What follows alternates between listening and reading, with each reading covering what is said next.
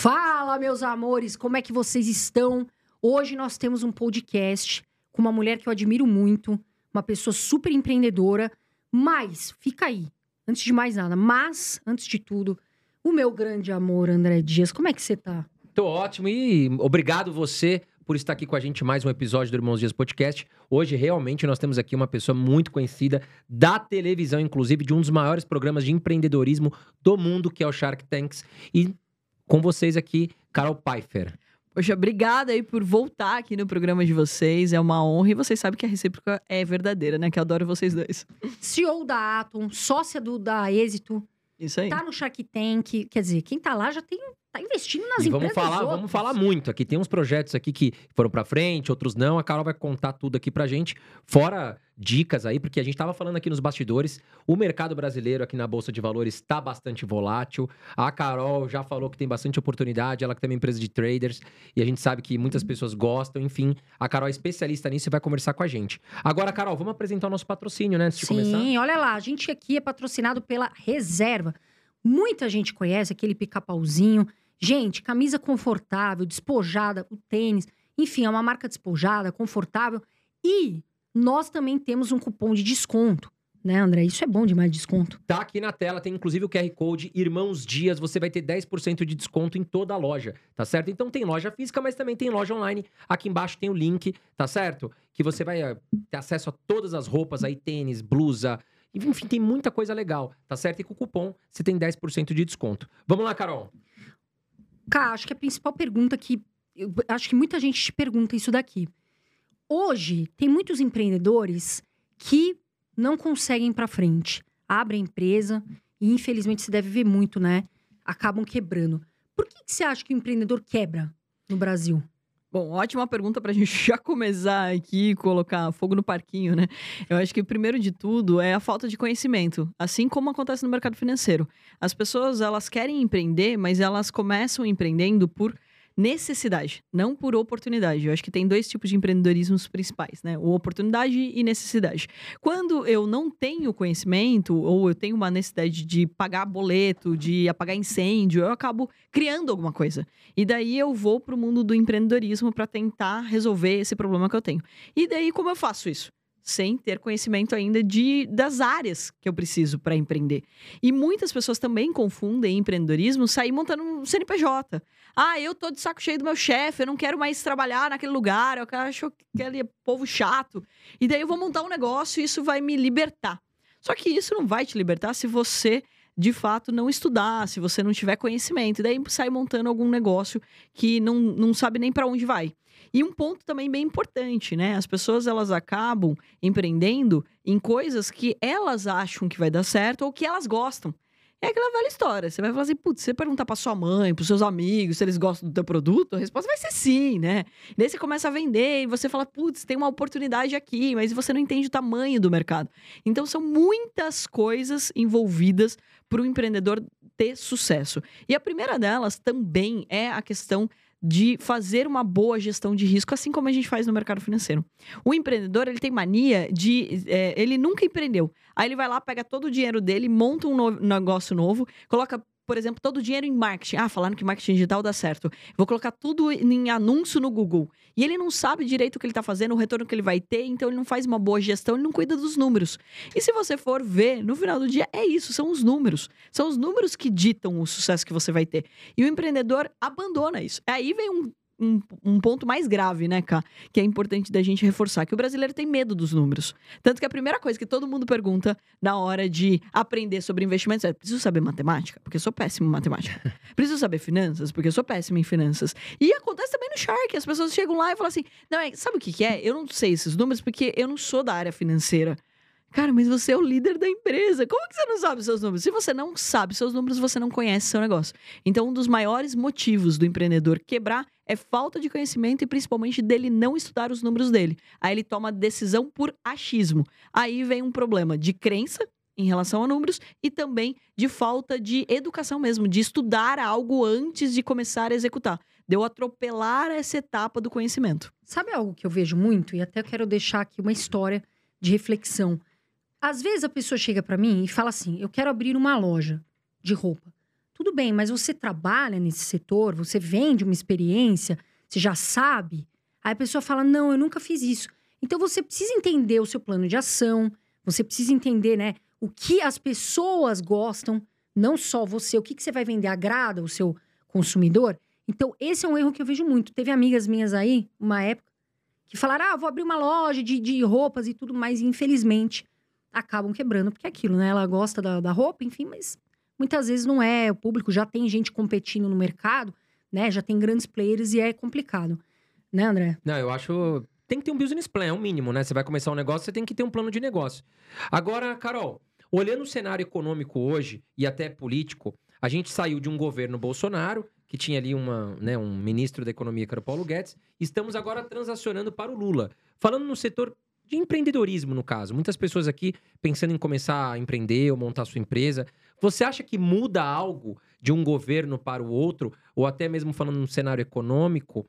Ou para você, olhando como grande empreendedora, empresária, na verdade já está acostumada com isso? O que, que você tem a dizer para quem está começando a, a, a empreender agora ou quer, mas está com medo? Opa, governo de esquerda. Bom, primeiro de tudo, né? Se a gente pegar e toda vez que tiver uma mudança de cenário, a gente não, não fizer alguma coisa, a gente não for empreender, a gente não for tomar uma atitude, a gente não sai do lugar no Brasil, né? Porque, vamos lá, o tempo todo acontece alguma coisa no nosso país, né? Eu até brinco que a crise, ela não vem pro Brasil, ela mora aqui. Então já começa por aí.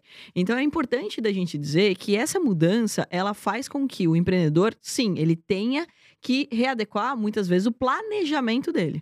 O que vai impactar? Quem pode ser beneficiado, quem pode ser atrapalhado nessa, nesse novo circuito, digamos assim. Quais são os setores ou segmentos que vale mais a pena eu empreender? Porque, por exemplo, se a gente considerar o mesmo, como eu falei aqui, sobre educação, você fala, cara, vale a pena a Atom diminuir o ritmo dela agora que teve uma mudança de governo? A resposta é não. Por quê? Porque o Brasil começou a dar valor para a educação agora. E uma mente que expande nunca mais retrai. Então, ou seja, o brasileiro que aprendeu sobre o mundo dos investimentos, que aprendeu que ele precisa ter outras fontes de renda, ele não vai brecar isso, ele não vai voltar atrás porque teve uma mudança de governo. Então, obviamente, alguns setores, alguns segmentos estão mais preocupados. Grandes empresários que tinham uma intenção, por exemplo, de contratar mais gente no primeiro setor, no primeiro semestre, decidiram não contratar. Isso já está impactando a economia. O que a gente vai ver é provavelmente um ano mais turbulento por isso também. Então, grandes empresários, fábricas, etc., não sabem como vai ser essa reação, como que vai ser de fato as diretrizes desse novo governo. Eles decidem o quê? Vou investir? Não, não vou investir. Vou esperar o primeiro semestre. Vou investir no segundo semestre, que é o que a gente mais está escutando. Então, grandes empresários, principalmente a indústria, principalmente o varejo, diminuindo os seus possíveis investimentos, que vinham de um cenário muito positivo com o Guedes, né? Não tem como qualquer pessoa que entende um pouquinho de economia não ter uma admiração por tudo que ele fez durante esse tempo, né? Então, acho que vale muito a pena dizer que quando você tem um cenário muito positivo, né, no caso econômico, como o Guedes trouxe num momento muito turbulento como foi a pandemia, e daí tem uma mudança que você não sabe o que vai acontecer, qual o caminho natural? Cara, vou esperar. Esse esperar prejudica a nossa economia. Esse é o ponto. Agora, deixar de empreender porque teve uma mudança, aí, assim, né, não, não existe isso. Você vai continuar empreendendo, você vai continuar entendendo quais são os segmentos e lembrando que existe uma fala do, de querer popularizar, de querer abrir espaço para a educação ou principalmente para as pessoas ganharem mais dinheiro. Então, segmentos setores que estão com alinhados com essa fala também devem ser beneficiados. Então, eu acho que o cuidado só que a gente tem que tomar é sempre esse, né, de não tomar uma decisão é, muito drástica ah, porque não, parei, vou desistir da vida, vou. Não, gente, não é assim também, né? Então acho que a gente já passou, né? Vocês têm mais ou menos a mesma idade que eu, então, ou seja, olha quantas turbulências a gente já passou e quantas empresas cresceram nessas turbulências. E de novo eu bato nessa tecla. O bom de dizer é que eu acho que cada vez mais a nossa sociedade está entendendo que o bom do brasileiro é o brasileiro e sem piadinha. Então, ou seja, o bom do Brasil é o brasileiro. É ele que faz, é ele que prospera, é ele que gera emprego, é ele que cria. Então, cada vez mais as pessoas tendo essa consciência, o governo atrapalha menos. O governo só atrapalha muito quando as pessoas não têm essa consciência e elas se tornam mais reféns. Então, o que a gente precisa é popularizar essa ideologia de que nós somos capazes de ser maior do que qualquer governo. E isso está acontecendo. E exemplo disso é o que aconteceu também nos Estados Unidos. Hoje, nos Estados Unidos, as pessoas têm de três a quatro fontes de renda. No Brasil, Malimar se tem uma. Então, acho que aos poucos as pessoas estão tomando consciência disso, investindo mais nelas, entendendo que o sucesso delas depende delas. Então, eu acredito, de uma forma até otimista, que apesar de toda a turbulência e da gente não estar tá satisfeito com algumas coisas que estão sendo apresentadas pelo novo governo, que sim, o, o que vai acontecer na economia nos próximos anos é que ela vai crescer e que o empreendedor tem muito espaço. E principalmente lembrando, né, pessoal? É, o Brasil tem muito problema isso quer dizer que o empreendedor tem muita oportunidade. Exatamente. Porque só dá para empreender onde tem problema. Porque o papel do empreendedor é solucionar problemas. Então, Se não tem veja problema, bem. tá errado. Se não tem problema, tá você não tem como empreender. Daí você muda para Austrália, por exemplo, que é maravilhoso. Eu tenho uma grande amiga que mora em Sydney. Mas é, a Austrália, ela vai crescer pouco. A bolsa, inclusive, lá tem pouca volatilidade. Por quê? Porque é tudo redondinho, é tudo perfeitinho, as pessoas já estão ganhando dinheiro, o governo já está. Então, ou seja, tem pouca oportunidade de enriquecimento rápido nesse sentido, né? Não estou falando que não tenha. Só estou falando que quanto mais caos existe, quanto mais problema, mais oportunidade tem para o empreendedor. Então, é um ótimo momento, sim, para as pessoas que querem empreender. Aí vem um ponto importante: o conhecimento. Inclusive, uma novidade que eu quero compartilhar aqui com vocês. A minha entrada no Shark me trouxe uma provocação em relação a isso. Porque todo mundo que eu investi ali no Shark tem vários problemas, e vários problemas similares. Primeiro deles é a questão financeira. Sempre é uma baguncinha, né? Porque o brasileiro, ele sempre tem o caixa meio bagunçado ali. E meio que mistura, né? O pessoa física, a pessoa jurídica, etc. Mas eu fui percebendo quais eram os grandes desafios desses empreendedores.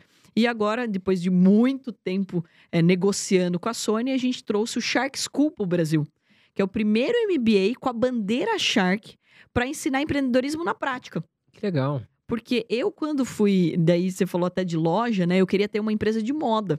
Né? Até contei isso já para vocês. E daí eu fui fazer administração de empresas. Para minha futura empresa de moda não é falência. Então você fala, cara, tipo, é difícil empreender no Brasil, então deixa eu estudar empreendedorismo. Aí o que você estudava? Administração de empresas. Só que o curso de administração de empresas, não criticando, mas ele é muito técnico e Muito pouco vago. prático. E pouco prático. Ele tem as áreas que são importantíssimas. Eu fiz administração também, eu sei o que você tá falando. E assim, não me arrependo, mas hoje. Não é tem um- direcionado pra quem realmente vai gerir uma empresa, Tem um né? monte de matéria que você não usa, né? Exato. Então, ou seja, a gente não tem essa parte prática. E é, cada vez mais, e principalmente eu vejo pelos meus sobrinhos, meu sobrinho tá com 16 anos, minha sobrinha com 14 vai fazer 15 anos, eles já têm uma mentalidade que eles não querem ficar quatro anos aprendendo com a parte técnica. Eles já entenderam que empreender não é tão sofrido assim como a gente achava. Então, ou seja, já tá tendo uma transformação de, de mentalidade. Então, a gente trouxe esse MBA justamente, né? São dois anos e não quatro anos, para as pessoas poderem aprender na prática. Então, assim, Estamos num momento turbulento? Sim, com certeza. Porém, para empreender ainda é uma ótima oportunidade, porque o Brasil está cheio de problema e o brasileiro entendeu que ele tem capacidade. Ô, Ká, na sua opinião, existe o preconceito de uma empreendedora, ou seja, mulheres enfrentam esse. Você percebe algum preconceito, alguma maior dificuldade? O que, você acha sobre isso? É legal de falar sobre esse assunto, porque assim, a palavra já diz tudo. É um pré-conceito. Você não me conhece, você vai me julgar pelo jeito como eu ando, pelo jeito como eu falo, pelo fato de ser homem, mulher e tudo mais, pela minha voz, por tudo. Né? É um pré-julgamento que você tem quando você não conhece aquela pessoa.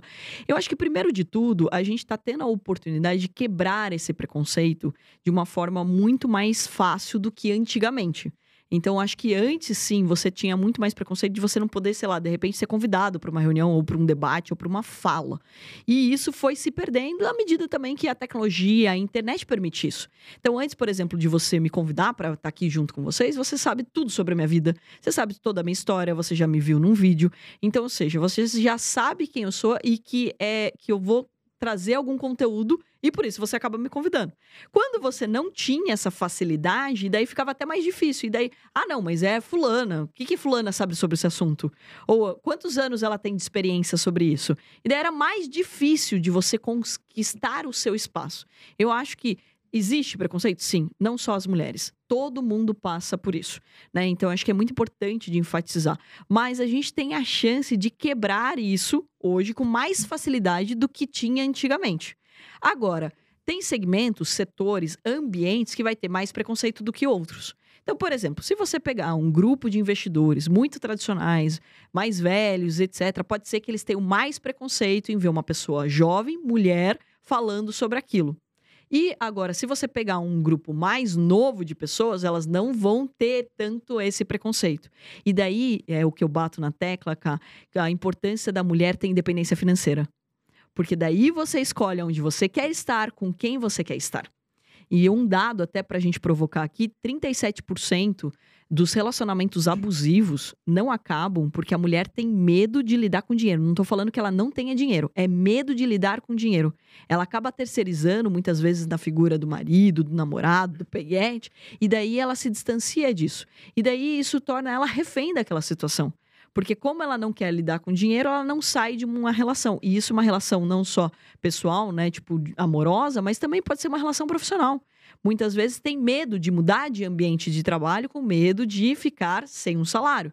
Então, acho que cada vez mais a gente provocar as mulheres a entenderem o poder que elas têm, porque o preconceito não vem só de fora, ele vem de dentro. Quantas vezes eu também não percebi que uh, amigas minhas que poderiam ser CEOs, por exemplo, de empresas de capital aberto. Hoje tem poucas empresas que têm uma mulher na liderança, que, que é uma CEO, né? Então, sempre, esse número eu estou até procurando na bolsa para eles me atualizarem, que é entre 4 e 9 sempre. É perto de 400 empresas, é quase nada. Eu brinco que eu não posso nem sair do meu cargo, senão eu estou diminuindo a estatística, né? Mas é interessante de dizer que muitas mulheres que eu conheci que tinham potencial para estar tá lá, elas não queriam ou não se viam nisso. Então, acho que tem um preconceito, sim, ainda, que a gente está quebrando, mas também tem um preconceito interno que nós precisamos é, falar sobre ele. Da Infe... mulher mesmo não, não se sentir merecedora, muitas vezes, daquela liderança. Infelizmente, eu recebo muitas mensagens, e não sei se faz sentido para você ou para outras pessoas que você conhece, de mulheres que passam por relacionamentos extremamente abusivos. Quer dizer, muitas mulheres se sujeitam a aceitar traição, né, se sujeitam a ficar num relacionamento onde é tóxico. A gente sabe que o homem fica falando que a mulher não tem condição, que a mulher não vai crescer. Enfim, ela acaba, foi o que a Carol falou, acreditando nisso. Sim. Então, eu vou dar um recado para você, mulher. Você tem que ser autoconfiante. Seja segura, vai estudar, acredita no seu projeto. Porque as mulheres hoje em dia estão, infelizmente, passando muito por isso. E você aí, se você tiver conhecimento, autoconfiança, você vai trabalhar muito bem e seja segura que vai dar certo. E eu falei disso, cara, porque eu vejo muita, infelizmente, muita mulher que apanha, enfim, porque não consegue sair da bota. A do, dependência do... financeira é algo muito sério, né? Que a Carol falou. Porque o que acontece, até no nosso dia a dia, às vezes o homem também, ele fica preso numa empresa porque ele tem medo de perder aqueles benefícios, salário. Então, você juntar, você investir, você ter a sua reserva financeira, te dá liberdade para você tomar decisões, inclusive a mulher sair de um casamento abusivo. Agora, Carol, Voltando à questão que você falou de, de cursos de empreendedorismo e tal, você não acha que a faculdade, as universidades, tirando, claro, medicina, odontologia, que são áreas mais específicas e precisa realmente fazer uma universidade, um grande debate dos jovens vem acontecendo. Muitos falando, não, não, não quero fazer universidade, eu acho que não, não vai me agregar, vou fazer um curso específico. Qual a sua opinião sobre isso como líder de grandes empresas? É, é ótima pergunta aqui para a gente explorar, né? Só antes de eu entrar na questão da educação, André, eu queria reforçar aqui para todo mundo que assistir que precisa conhecer mais da história da própria Carol, né? Porque você fez uma transição de carreira que sofreu muito preconceito, né? Que teve essa, essa questão de desafiar e até de muitas vezes questionar, putz, mas o que ela sabe sobre investimentos, né? E eu vi esse crescimento que você teve nas redes e como você conseguiu se portar, que eu acho que é isso o grande diferencial. Você vai ser criticado né? Como que você lida com as críticas ou com os famosos haters que eu nem imaginava que existiam até me tornar uma pessoa pública. Né? Então, quando você se desafia a fazer algo diferente, obviamente você vai ser criticado e você tem que se posicionar. Então, acho que vale muito a pena as pessoas refletirem sobre isso, né? E respondendo sobre educação, eu acho que primeiro de tudo, né, é assim, quando a gente montou a Ato, foi muito curioso, porque os traders, eles podem ganhar dinheiro muito rápido, né? E daí isso dá um bug na cabeça, principalmente de uma pessoa jovem. E o que aconteceu? Foi engraçado que logo no comecinho da Atom, é, foi para Sorocaba uns pais que o filho tinha passado no nosso processo, né, de se tornar um trader, passou na avaliação, e ele falou assim: "Olha, eu vim conhecer vocês aqui porque o meu filho falou que ele não precisa mais fazer faculdade e que outro dia queimou a TV, ele falou: "Não, mas é só não sei quantos mil reais aqui, é só comprar outra". É isso que está acontecendo aqui. Ele falou assim: ó, primeiro de tudo, isso nunca saiu da minha boca. Então, eu nunca vou falar para uma pessoa: você não deveria fazer uma universidade ou você não deveria ter esse conhecimento. Primeiro de tudo. E segundo, a relação com o dinheiro, ela precisa ter ser saudável. Não é porque eu ganho dinheiro que eu posso torrar dinheiro. Ah, só tipo assim, putz, deu um probleminha aqui na TV, joga fora e pega outra. Então essa relação ela precisa ser construída, porque senão ela se perde também no caminho. Eu acho que a universidade ela ajuda muito a criar essa é, esse senso de responsabilidade. Então, eu não me arrependo nem um pouco de ter feito faculdade, porque eu sou de uma cidade de 50 mil habitantes. E daí eu fui morar em Campinas. Isso fez com que eu tivesse que ter muita responsabilidade. E você tem cobrança dos professores, você apresenta trabalho, você tem um monte de coisas envolvidas além da matéria. Um ponto chave é que eu acho que todo mundo tem que passar por um processo de construção, que não vai ser num curso livre só. Então, por mais que, por exemplo, a gente ensine o mercado financeiro, as pessoas podem aprender em 30 dias. Agora, você pode se tornar um grande empresário de sucesso aprendendo um curso ou uma aula ou pelo canal do YouTube? Não. Por exemplo, eu adoro assistir TED, inclusive a gente montou dentro da Atom nosso Atom Talk, né? Que vocês estão não convidados, convocados a participar, tá? E, e, e a gente criou esse formato. E hoje a gente tem consumindo conteúdo de uma forma diferente, como um podcast. Quem que consumia podcast antigamente? Olha a quantidade de pessoas que acompanham vocês. É um número absurdo. São milhões de pessoas que passaram aí pelos podcasts de vocês. Então as pessoas estão é, é, consumindo esse conteúdo e aprendendo muito com vocês. É um trabalho maravilhoso que vocês fazem. Agora, alguém é formado em alguma coisa escutando podcast? Não. Não. Então, ou seja, não vai mudar a forma como as pessoas aprendem, que elas precisam ter uma lógica ali, elas precisam ter um avanço, todo um cronograma para ser seguido, elas precisam ser cobradas, elas precisam ser avaliadas. O que vai mudar é o jeito como a escola entrega. As universidades que não se adaptarem às modernidades, elas vão morrer. E é isso que a gente está vendo. Então, assim, até falando de empresas que têm capital aberto, perceba como elas já estão sofrendo. As empresas que não estão, que durante a pandemia não conseguiram absorver esse novo momento e essa nova forma de aprender já estão morrendo. E é muito curioso que é um assunto que eu gosto muito. Por quê? Eu estou me formando no mestrado de Educação e Tecnologia. E o meu um grande conselheiro para mim é o Carbonari, fundador da Anhanguera e criou a Must. E por que, que eu fui fazer esse mestrado? Porque pessoas aprendem de jeitos diferentes. Então isso me incomodava. As pessoas querem aprender do mesmo jeito? Não. E por que, que a gente continua ensinando do mesmo jeito? Então o que está mudando é essa cobrança. Eu ainda, como falei, não acredito que drasticamente as pessoas vão deixar de ir para a universidade, vão fazer só cursos livres na internet, apesar de ser um mercado gigantesco, são bilhões, acho que 80 bilhões, só em, em cursos livres, então é muita coisa. E, é, mas elas não vão simplesmente deixar, porque precisa dessa cobrança. E o ser humano, ele se auto-sabota. Então ele precisa ser avaliado, ele precisa ser cobrado, ele precisa dessa interação e tudo mais. Então o que vai acontecer cada vez mais, eu acho que é essa união do sistema antigo de uma universidade tradicional, de uma faculdade, para o novo sistema que envolve os podcasts, as entrevistas, os games, os desenhos animados e etc. Inclusive aqui, né, assim, a minha inquietude em relação à educação financeira. Então eu falava, cara, por que, que todo mundo acha chato a educação financeira? É dinheiro, as pessoas precisam prosperar e tudo mais. Pra gente que já rompeu isso, às vezes é, é, louco imaginar que as pessoas não gostam de falar disso, né? Ou não gostam desse assunto. E daí me incomodava. Como que eu posso fazer para ser mais acessível? Não para eu bater de frente, eu só vou te obrigar a aprender economês aqui, ou financeis. Deixa eu deixar mais leve. E daí, nesse mestrado, eu percebi que o game era uma solução criei um Traders Life, que é um game que as pessoas podem aprender, elas trocam o sofá, elas mudam de cidade, é muito bacana. E disso veio um desenho animado, que agora é o Clube do Teutorinho, que é um desenho animado que tem já 10 episódios disponíveis e que a gente quer colocar de graça nas escolas. E por que nas escolas? Para entrar na vida das crianças? Também, mas para entrar na vida das famílias. Porque todo mundo aqui já assistiu Galinha Pintadinha, tenho certeza. Sim, e entra na mente de todo mundo, né? Exato. Então, ou seja, isso que eu acredito é um jeito diferente de aprender. Agora, vamos lá. Alguém vai ser formado em educação financeira assistindo o Clube do Teutorinho? Óbvio que não, gente. A gente vai plantar uma sementinha. Então, é uma composição de vários tipos de. É, várias formas de absorver conteúdo que eu acredito que vai ser a evolução. E eu percebo isso pelos meus sobrinhos. Né? Então, como eu falei, eles já pensam, putz, eles já veem profissões que a gente não via antes. Como é o caso de um youtuber, um streaming, como o caso do Casimiro, que assim, destoou, né? Decolou aí até a ponto de transmitir uma Copa. Então, ou seja, olha quantas novas profissões estão sendo formadas e que não existem faculdades que formam isso e que vão precisar ter cursos bem feitos, bem elaborados para poder absorver essa nova geração também e essas novas profissões. Legal. Ô, Ká, deixa eu te fazer uma pergunta. Acho que tem muitos pais e mães que estão aqui e querem saber sobre isso. Como que as crianças, quais são as melhores formas das crianças de fato aprenderem sobre dinheiro, a lidar com dinheiro, na sua opinião? Bom, aí entra assim uma tese doutorado. Tô brincando, mas assim, é importante de dizer que não existe um único caminho, tá, pessoal? Não existe uma receita de bolo, porque existe muito questionamento, principalmente porque existem muitas crenças, né, que as pessoas têm em relação a dinheiro. O mais importante é que primeiro os pais façam as pazes com o dinheiro. Então, por exemplo, se você tem uma leitura, se você tem uma fala de escassez com seu filho, provavelmente você está transmitindo essa mensagem. Quando você fala para ele, você não pode comprar isso porque a gente não tem dinheiro.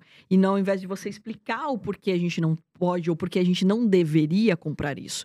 Por exemplo, vou dar um exemplo dos meus próprios pais, né? Então, acho que eu tive a, aí a felicidade de ter pais empreendedores e que eles casaram muito cedo. Então, eles não tinham grana quando eles casaram, né? Então, a gente não tinha luxo em casa.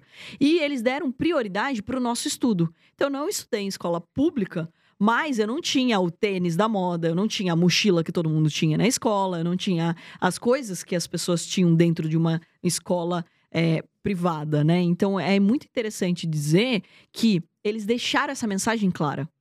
Então, olha só, a prioridade aqui é a sua escola e a gente está trabalhando para pagar a sua escola. Então, ou seja, é deixar claro nesse de, ambiente dentro de casa. E uma das primeiras coisas que meu pai me deu foi um cofrinho. E esse cofrinho, gente, até hoje funciona essa essa comparação, essa analogia ali de você mostrar, guardar faz com que você possa comprar. Ah, é tudo digital, hoje é cartão de crédito, é celular, não sei o quê, mas ele precisa ver fisicamente. Ele precisa sentir aquilo. Ele precisa ter uma relação. E a mesma coisa em relação até o trabalho.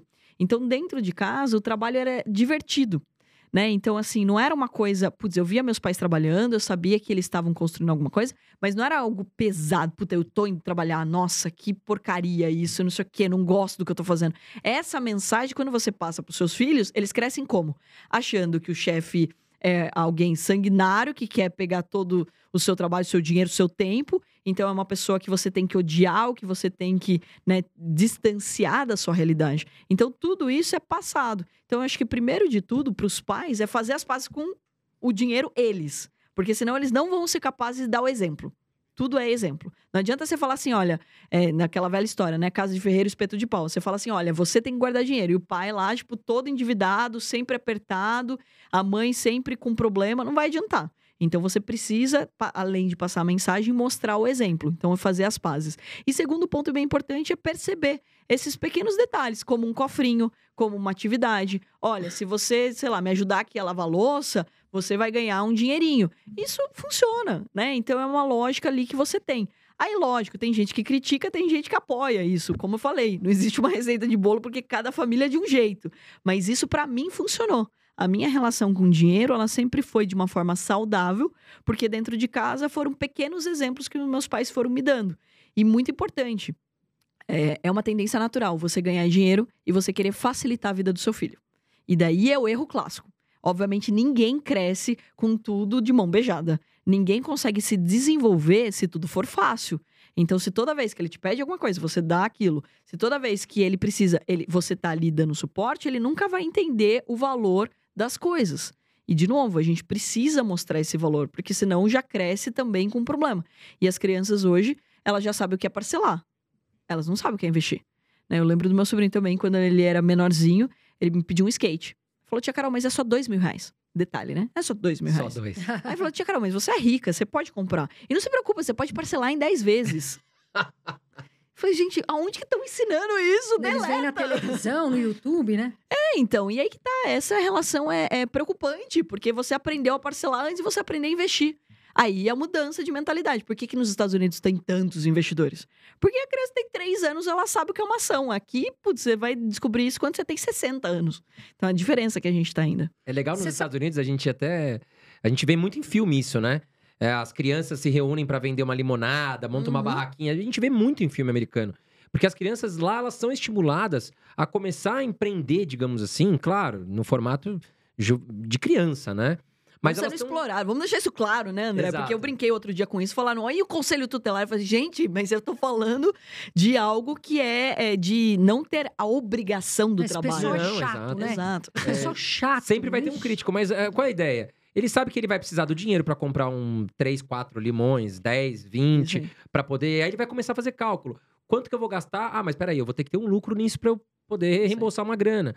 Então é uma forma educativa, né? Aos poucos, os pais podem começar a inserir esse tipo de. Poxa, tá lá no, no condomínio, no Vocês prédio. jogaram um banco imobiliário? Já, Já. Gente, eu- inclusive eu tô assim pra. A gente tá pra ter uma reunião com eles pra criar do Tel Torinho, né? Pra fazer uma parceria, algum tipo de collab. E uma das coisas que eu quero fazer, inclusive, também dentro das escolas, principalmente públicas, é ter o mercadinho. Né? Porque, por exemplo, eu fiz uma escola de inglês, que era o FISC na época, e toda vez que você tinha mandava bem em alguma atividade, você ganhava dólares.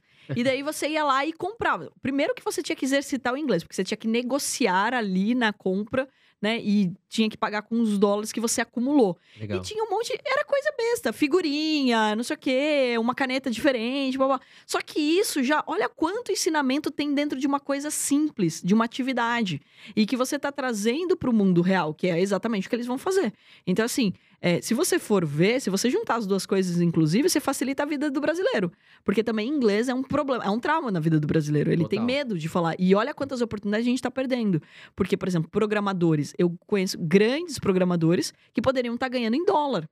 Por que, que ele não está ganhando em dólar, sendo que o mundo hoje já é digital? Então, porque ele tem medo da língua, ele tem medo de ter a negociação com o estrangeiro.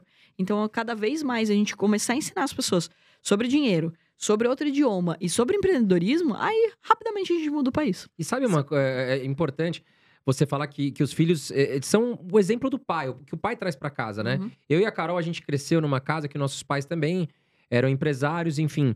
Só que nossos pais chegavam sempre reclamando.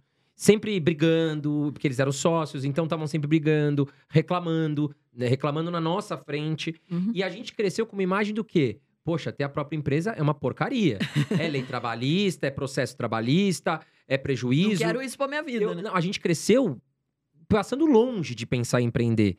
Tanto é que eu logo fui, fiz faculdade e fui procurar emprego. Nem pensava em empreender. Depois de um bom tempo que eu vim tirar esse trauma da minha cabeça. Então é importante o que você falou. Às vezes os pais chegam em casa reclamando, falando mal da própria empresa, ah, enfim, reclamando dos funcionários. Isso tudo a criança vai absorvendo e pode criar um trauma, né? Que isso aí vai ficar para longos anos. Agora, Carol, é, se hoje eu viesse te apresentar um, um plano de negócios para você investir na minha empresa, né? Você como você investe em várias empresas hoje, é, o que que brilha o seu olho quando você pega um? Porque claro, você não conhece a empresa, o cara vai te apresentar o que tá ali, mas óbvio que depois você vai ter que confirmar se os dados são verídicos e tal. Mas quais são os fatores que te levam a falar, putz, esse plano de negócio tá interessante? Maravilha. Acho que primeiro de tudo é o seu brilho no olhar. Então, quando você fala do que me brilha, é ver o brilho do empreendedor, da empreendedora. Porque quando você está apaixonado pelo que você está fazendo, você entendeu o propósito.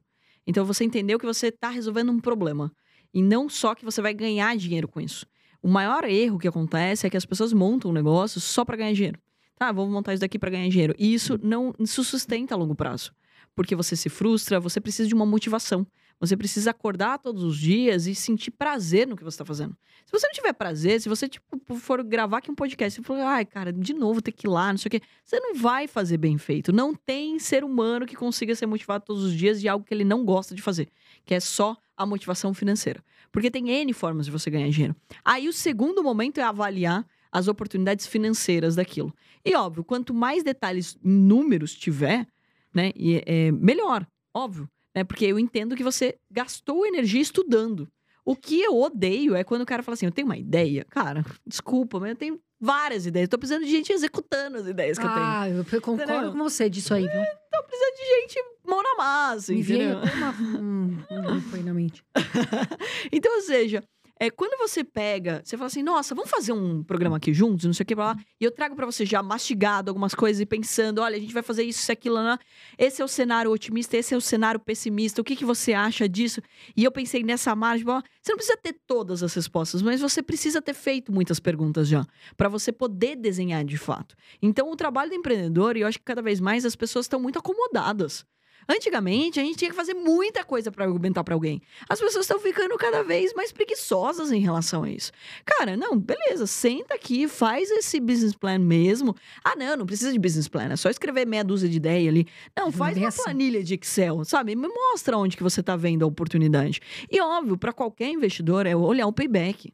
Eu não gosto muito de fumaça, né? Que eu brinco. Que, meu, infelizmente, o mundo das startups trouxe muita coisa boa, mas trouxe muita fumaça. Sim. O cara te promete mundos e fundos e ele tá preocupado. Ele vai pegar o teu dinheiro, e já muitas vezes eu vi, pô, beleza, eu preciso de um milhão aqui para investir no negócio. Aí você fala assim, tá, e quanto vai faturar?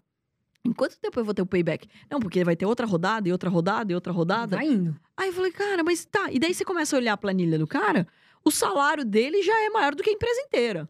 Então, ou seja, ele não tá preocupado, ele não tá querendo empreender, ele tá querendo um emprego. Porque, desculpa, qualquer pessoa que pega dinheiro e que tá preocupada no salário dele ser a maior parte da receita ali, você, tá, você não tá empreendendo no CNPJ, vai empreender no CNPJ do outro, não no- no- nesse daí, porque tá errada a lógica. Empreender é tomar risco. Não só com o meu dinheiro, você tem que estar tomando risco, né? E é até engraçado que todo mundo que me fala assim, Carol, me dá um curso. Eu falei, cara, se você não vai investir em você, eu vou investir em você.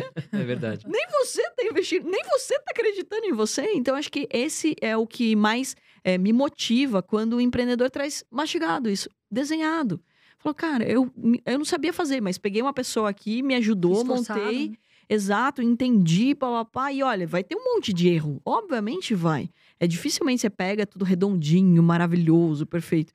Mas que sejam erros novos, não esses erros básicos de não ter feito nenhum planejamento, da onde a gente vai, quando que a gente vai ter lucro. Não, a gente vai. Ó, o, o, o payback vai ser daqui cinco anos. Caraca, meu, mas por que, que eu vou investir em você no lugar da bolsa que vai me dar payback mais rápido? Se eu comprar empresas que me deem dividendos, o payback tá mais rápido do que isso. Não sabe algo que eu acho muito importante? Os empresários hoje estão buscando o quê? Soluções. Uhum. Ou seja, você vai para uma equipe, você- muito importante que você traga solução. Não adianta você vir com planilhas lindas, palavras difíceis e, né, teorias inventa, porque na hora da mesa você tem que trazer a solução. É isso. Isso faz você ser diferente na empresa. Isso faz você ter o quê? Um diferencial. Você tem aquela, aquele, né, aquela vestimenta de trazer solução. Porque o empresário hoje ele sempre fala: qual a solução? Ele não tem muito tempo de ficar em reuniões muito longas e tudo mais. E a gente percebe isso. Então, não adianta, fica a dica, trazer palavras difíceis e tabelas, porque na hora da mesa, o que importa são resultados É isso aí. né, Carol? Porque tem muita gente, André, que traz, né, aquelas lisas, mas não adianta. Você concorda comigo que a pessoa Não, tem que eu executar? concordo. No final das contas, o que, que, que vai salvar a sua empresa é a lucratividade, né? Uma boa gestão. Então, E só aproveitando o gancho, eu acho que uma coisa que é essencial é a pessoa ter domínio sobre o assunto que ela quer montar a empresa. Então, esse negócio do cara falar assim: eu tenho uma ideia aqui, eu vou montar uma empresa de tecnologia. O cara não entende nada de tecnologia. E ele não tem nenhum sócio de tecnologia, isso já me afasta. Por quê? Porque ele vai ser refém de outra pessoa. É a mesma coisa, pô, a minha empresa, a Atom, ela só cresceu porque eu estudei marketing digital para poder escalar. Porque senão eu estaria dando curso presencial até hoje. E daí eu não conseguiria escalar. E se eu não tivesse estudado, qualquer agência, qualquer pessoa que eu fosse contratar, ela ia me passar para trás. E não muitas vezes na maldade, mas por falta de conhecimento mesmo. Como que você vai julgar se o trabalho é bom ou ruim se você não tem conhecimento? exato. Então é muito importante. Se aquilo é importante pro teu negócio, você tem que ter conhecimento. Ou um sócio que tenha conhecimento. Então esse é um ponto chave para mim. Se você vai lá assim, eu vou montar uma empresa de tecnologia. Ah, não, mas eu contratei uma software house aqui, ela tá cuidando do negócio para mim. Falei, e quem foi fiscalizar a software house para você? Ah, não, mas ela foi muito bem recomendada. Então, você já é refém. Você não sabe o que tá Eu acontecendo. concordo plenamente, cara. Hoje, por exemplo, das nossas empresas, sem brincadeira, claro, cada um tem o seu nicho, mas 90% de tudo que acontece, desde o serviço mais simples até o mais avançado, eu sei fazer. Então, assim, claro, eu coloco várias pessoas para fazerem, porque eu não tenho tempo de ficar colocando a mão na massa ali. Mas se uma pessoa, por exemplo, falta hoje, eu mesmo posso cobrir ela, sabe? Por isso eu gosto de empresas de família. Sabe aquela empresa que o pai já coloca o filho lá no, chão de fábrica para trabalhar, para ele conhecer o processo lá de baixo? Você vai começar a fazer lá embaixo. Você vai operar a máquina junto com a galera. Porque o cara vai subindo, subindo, subindo. Quando ele chega como CEO, ele tem uma noção de tudo que acontece ali. Né? Então eu acho que. Senão ele começa lá de cima e ele fica. Não entende nada, ele fica refém. Como o que você vai falou. mandar? É. Se você não sabe o que acontece na sua empresa, como é que você vai cobrar alguém? Né? Poxa, não, eu sei que isso aqui pode ser feito de forma melhor. Você não tá fazendo. Então eu concordo muito com você. Agora, Carol, é, falando dessa última temporada do Shark Tanks, qual foi assim um negócio que te chamou a atenção, que você investiu e falou, nossa, isso aqui foi demais, assim. O que, que foi um caso inédito lá? Olha, você sabe que eu já respondia algumas vezes que é, eu tenho que tomar muito cuidado, né? Porque é igual você falar que você prefere algum filho, você vai apanhar depois, né? Sim. Então, assim, não tem. Toda mãe gosta de todos os filhos, etc. Mas tem algumas coisas que chamam bastante atenção quando elas são inovação, né? Então, por exemplo, teve um caso da Desembala, que é um sachêzinho desse tamanho, e que você bota na água e ele dissolve. Então você não carrega água para casa. Então, produto de limpeza, imagina. Imagina uma fábrica. Ela tem que ter uma sala inteira para guardar os produtos de limpeza que ela utiliza dentro da fábrica. Quando você tem esse sachêzinho, você não tem que carregar água, você não armazena água. Você literalmente joga ele e ele dissolve. Então eu gostei muito, né? E a, e a empreendedora também estava muito bem preparada, etc. Nessa temporada, assim, putz, é, foi meu recorde, inclusive, de investimento. Eu, eu investi mais do que o dobro da, da, da temporada anterior. Porque tinha muita coisa boa, tinha muitas coisas boas. Então, assim, muitas coisas me surpreenderam. E os empreendedores me su- surpreenderam. Por exemplo, até a tia da tapioca, que eu imaginei que era alguma coisa mais simples, que ela não tinha tanto conhecimento. Ela conseguiu fazer um produto que basicamente tapioca, pô. Todo mundo conhece tapioca. Sim. Tapioca vende pra caramba em todos os lugares. Mas ela conseguiu fazer uma receita diferenciada, um produto diferenciado daquilo. E ela estudou, ou seja, ela merecia e ela se dedicou a fazer alguma coisa ali e combinava com uma outra que eu tinha investido, que é pasta de amendoim, que é a Laganesha, que me surpreendeu porque é uma família, são cinco ali. E daí você sempre se questiona um pouco, né? Vocês trabalham juntos, eu trabalho com meu irmão. Então, dá certo, não dá? Você sabe as brigas também que tem. Ô, então, sempre. você sabe os é desafios. mais acalorada até, né? As Exato. pazes chegam mais rápido, mas as, As as brigas. brigas às vezes são pega pra capar. E daí você imagina cinco na mesma família, Meu né? Deus. Cara, mas dá certo, não sei o quê. E tava já grande o faturamento, eles foram lá e não necessariamente eles precisavam do dinheiro, é uma empresa redondinha já, e que precisava crescer, mas que queria mais, assim, mentoria do que propriamente o dinheiro, porque o dinheiro ali foi realmente uma negociação muito bem que a gente fez ali, mas pelo nosso passe. Mas que se a gente não entrasse, eles vão continuar crescendo, prosperando. Então, assim, vários foram, foram assim, me chamando a atenção pela qualidade.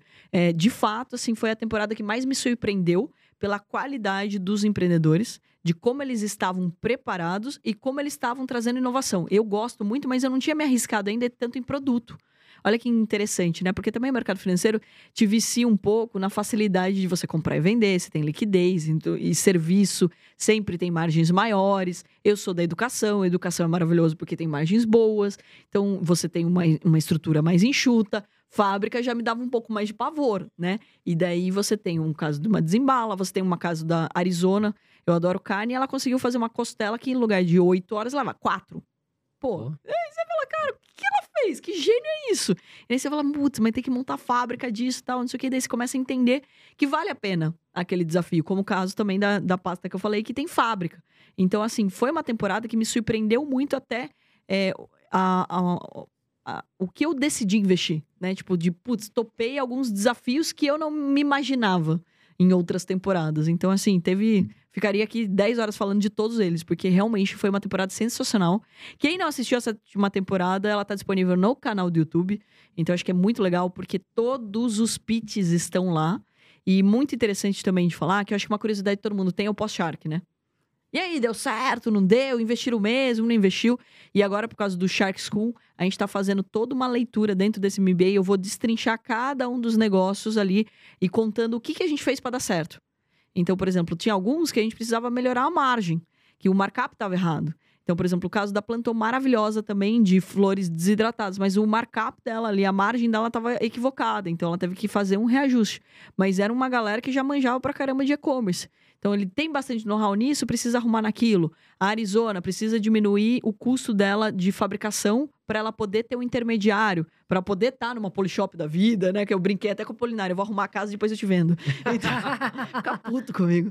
Aí, mas ele atendeu eles, recebeu, porque ele gostou mesmo do produto. Mas às vezes é, ela não tem uma margem suficiente para você ter um intermediário, você colocar no varejo, para você vender no Magazine Luiza, etc. Então, ou seja, você precisa ajustar. E é isso que eu quero contar agora também. Então, eu quero fazer uma provocação ali de mostrar para as pessoas para que elas arrumem isso antes até de ir. Porque eu acho que é isso que o empreendedor precisa também entender, que ele não precisa ser um lobo solitário, gente. Empreender não precisa ser algo que você faz sozinho, que você apanha sozinho. Pô, legal, o que, que vocês fizeram aqui, ó, para fazer isso? Como que vocês formataram? Quais foram os perrengues que vocês passaram? E daí você aprende e você não faz. Né? Eu acho que a maior lição que eu tive de um mentor é fique rouco de tanto ouvir. Aprenda com os erros dos outros. Legal. Ô, Ká, é, vindo da, dessa fala sua, o que, que você acha de pessoas que compram franquia. Ou seja, elas utilizam do empreendedor que já tem uma certa experiência e tem aí uma franquia. Você acha válido? Acho, desde que você saiba avaliar a franquia. Então, é, acho que um ponto importante é que as pessoas, assim, putz, franquia dá dinheiro, então vou comprar uma franquia. Ah, terreno dá dinheiro, vou comprar um terreno. Ah, bolsa dá dinheiro, vou investir na bolsa. Não é assim. É entender que tudo precisa ter uma decisão inteligente sobre aquilo. Por exemplo, na minha palestra, inclusive, eu bato muito na tecla de você se tornar multi-receitas. E uma das áreas para você se tornar multi-receitas é sim ter uma franquia. Então, eu tenho o meu trabalho, vamos imaginar que eu sou dentista, eu tenho meu consultório e eu posso ter uma pizzaria, uma franquia de uma pizzaria, por exemplo. Tá bom, mas não é acumular trabalho, gente. Então, se eu sair do consultório e eu fui pra pizzaria e ficar até duas horas da, da manhã, isso não é se tornar multi-receitas. É você trabalhar mais horas.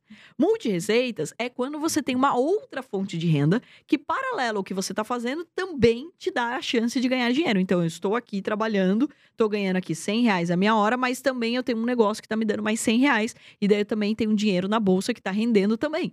Então, ou seja, para mim, faz sentido ter uma franquia desde que você avalie, primeiro, se existe uma estrutura, a franquia, de fato, de poder dar um atendimento que você não precisa estar lá atrás do balcão. Eu sei que tem muitos, inclusive, franquias que falam assim, poxa, eu adoro o franqueado que tá lá no negócio, etc.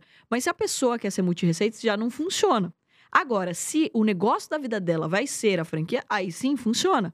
E vale a pena, porque se a pessoa já deu certo, uma marca já deu certo, você pode representar aquela marca, por que não? Então, faz sentido sim. No empreendedorismo, ele não deveria ser algo, ah, não, só estou empreendendo se eu monto CNPJ. A gente esquece, isso não é empreendedorismo. Empreendedorismo tem o intraempreendedorismo, tem empreender com alguém como ser um franqueado ou um representante comercial. É a mesma lógica. Eu tenho uma marca, putz, você falou da reserva. Eu gosto muito da reserva, então eu vou vender as roupas da reserva e eu estou ganhando com uma marca que já se consolidou. Então, esses exemplos que eu acho que a gente precisa passar. Agora, ponto importante é avaliar por que, que eu estou montando, se é para ser multireceitas ou para ser minha renda principal, ou seja, minha atividade principal. Segundo, qual é a margem? Essa é uma coisa que ninguém faz. Porque também tem muita marca que montou o modelo de franquia para a marca crescer e não para o franqueado crescer. Então, cuidado. Olhe sempre o retorno. Então, você olhando a margem, você vai tomar uma decisão mais inteligente. E principalmente qual é o investimento que você tem que fazer. Porque aquele negócio, olha, você vai investir não sei quantos milhares de reais aqui. E você vai ter o payback em tantos anos. Ele está te falando de um cenário, inclusive, bem otimista. E se tiver uma pandemia de novo? E se, te, e se tudo fechar? Quanto tempo vai ter? Você tem caixa suficiente para isso? Então, tem várias perguntas que precisam ser feitas antes disso. E uma das que eu mais gosto é principalmente da, da lei do mínimo esforço. Porque as pessoas olham sempre assim, putz, legal, essa empresa aqui ela é grande, ela tem uma marca, mas a margem é de 5%. Você tem que faturar muito para você ganhar dinheiro. Agora, algo que tem uma margem de 50%, pô, você tem que faturar menos para ser um milionário. Você faturou 2 milhões, sobra um no seu bolso. Se você tem uma margem de 5%, você vai ter que faturar muito mais. Então, essa é a lógica, né? É, que eu acho que a gente precisa provocar. Então, faz sentido? Sim, desde que esteja alinhado com qual é o seu objetivo, ser multi-receitas ou ter uma atividade ali, e também de você olhar os números. De você não sair fazendo loucura, igual eu vejo em muitos casos. O cara pega empréstimo, pega não sei o pá, coloca tudo lá. E daí vem uma situação adversa, ele acaba não prosperando. E esse é um ponto bem importante. Sabe uma coisa que você falou e que eu acho importante até eu falar de mim? Você falou da questão do mínimo esforço, né? De menos horas e ganhar dinheiro. Eu tive que fazer terapia e eu fiquei bastante tempo tocando nesse assunto. Por quê? Eu achava um absurdo, como eu também já vim de uma rotina pesada lá atrás, trabalhando bastante, eu me culpava porque, né, atualmente, graças a Deus, eu já tenho um, né, um patamar, um padrão de vida bom e eu não trabalhava é rica, tanto. bonita e rica. Obrigada, Cá. É, e eu me culpava. Porque eu falava assim, poxa, mas eu tenho que acordar às seis da manhã, dar conteúdo, tenho que trabalhar até às 10 da noite. Só que aí eu fui fazendo terapia, de verdade, não sei se faz sentido para você, para entender que eu não era preguiçosa. Porque eu me cobrava muito, sabe? E tem muita gente que se faz isso. Doente, eu queria trabalhar. O que, que eu entendi? Que tá tudo bem, que eu construí ao longo do tempo e eu posso ter menos esforço e ganhar dinheiro. Aí que tá. Mas eu fiz terapia por causa disso. Eu fiquei doente, eu tava doente por causa E disso, eu, Carol. né, é, assim, eu acho que isso é muito comum, inclusive, de acontecer, cara, porque, vamos lá, a- a- é só a gente observar. A pessoa vai pra praia numa segunda-feira. Ela já vai se desculpando. É porque eu trabalhei pra caramba no final de semana. Não, é porque o final de ano foi super corrido, eu trabalhei, não sei o que. lá. A gente tem essa tendência, é natural, é inconsciente. Porque a gente entendeu que precisa trabalhar muito. E eu acho que a internet intensificou ainda mais essa, essa fala. Porque as pessoas, elas trabalham até 10 ou 11 horas da noite. Tá vendo? A Carol tem dinheiro e ela tá lá, trabalhando. Como que eu tô na praia? E daí ela começa a se cobrar disso também. Então é muito importante que as pessoas façam as pazes com qual é o objetivo delas também. Às vezes você não quer ter o padrão de vida que a Cá tá tendo. Então você quer ter algo, tipo, putz, você quer morar no interior, você tá feliz com o tamanho da casa que você tem e tudo mais. Então é até um questionamento, até gravei um vídeo ontem sobre isso, sobre por que você quer enriquecer e quanto é enriquecer. Quanto de dinheiro de fato você precisa. Porque senão você volta naquela história. Você acaba é, comprando coisas que você não gosta para agradar gente que você nem se importa. Então, ou seja, é muito importante que a gente faça as pazes com isso e que a gente também entenda que trabalhar menos não é trabalhar é, pouco ou não trabalhar ou trabalhar mal feito. Pelo contrário. É, a Lei do Mínimo Esforço tem um livro muito legal que chama Hábitos Atômicos. Eu adorei, né? Porque vem de atômicos. E daí, esse livro, ele é complementar ao Poder do Hábito, que eu também adoro esse livro. E ele fala bastante no, no capítulo 12 sobre a Lei do Mínimo Esforço. Você economiza energia e daí você faz bem feito. Por exemplo, você gosta muito de exercício. Se você ficar na academia 10 horas, adianta, cá? Não. Não adianta. Se Então, ficar seja, uma hora bem feito, né? Tá, Exato, tá você legal. fica 10 pelo contrário. Você vai a- a- acabar, tipo, até machucando. queima- se machucando, queimando massa magra, você não vai atingir seu objetivo, etc.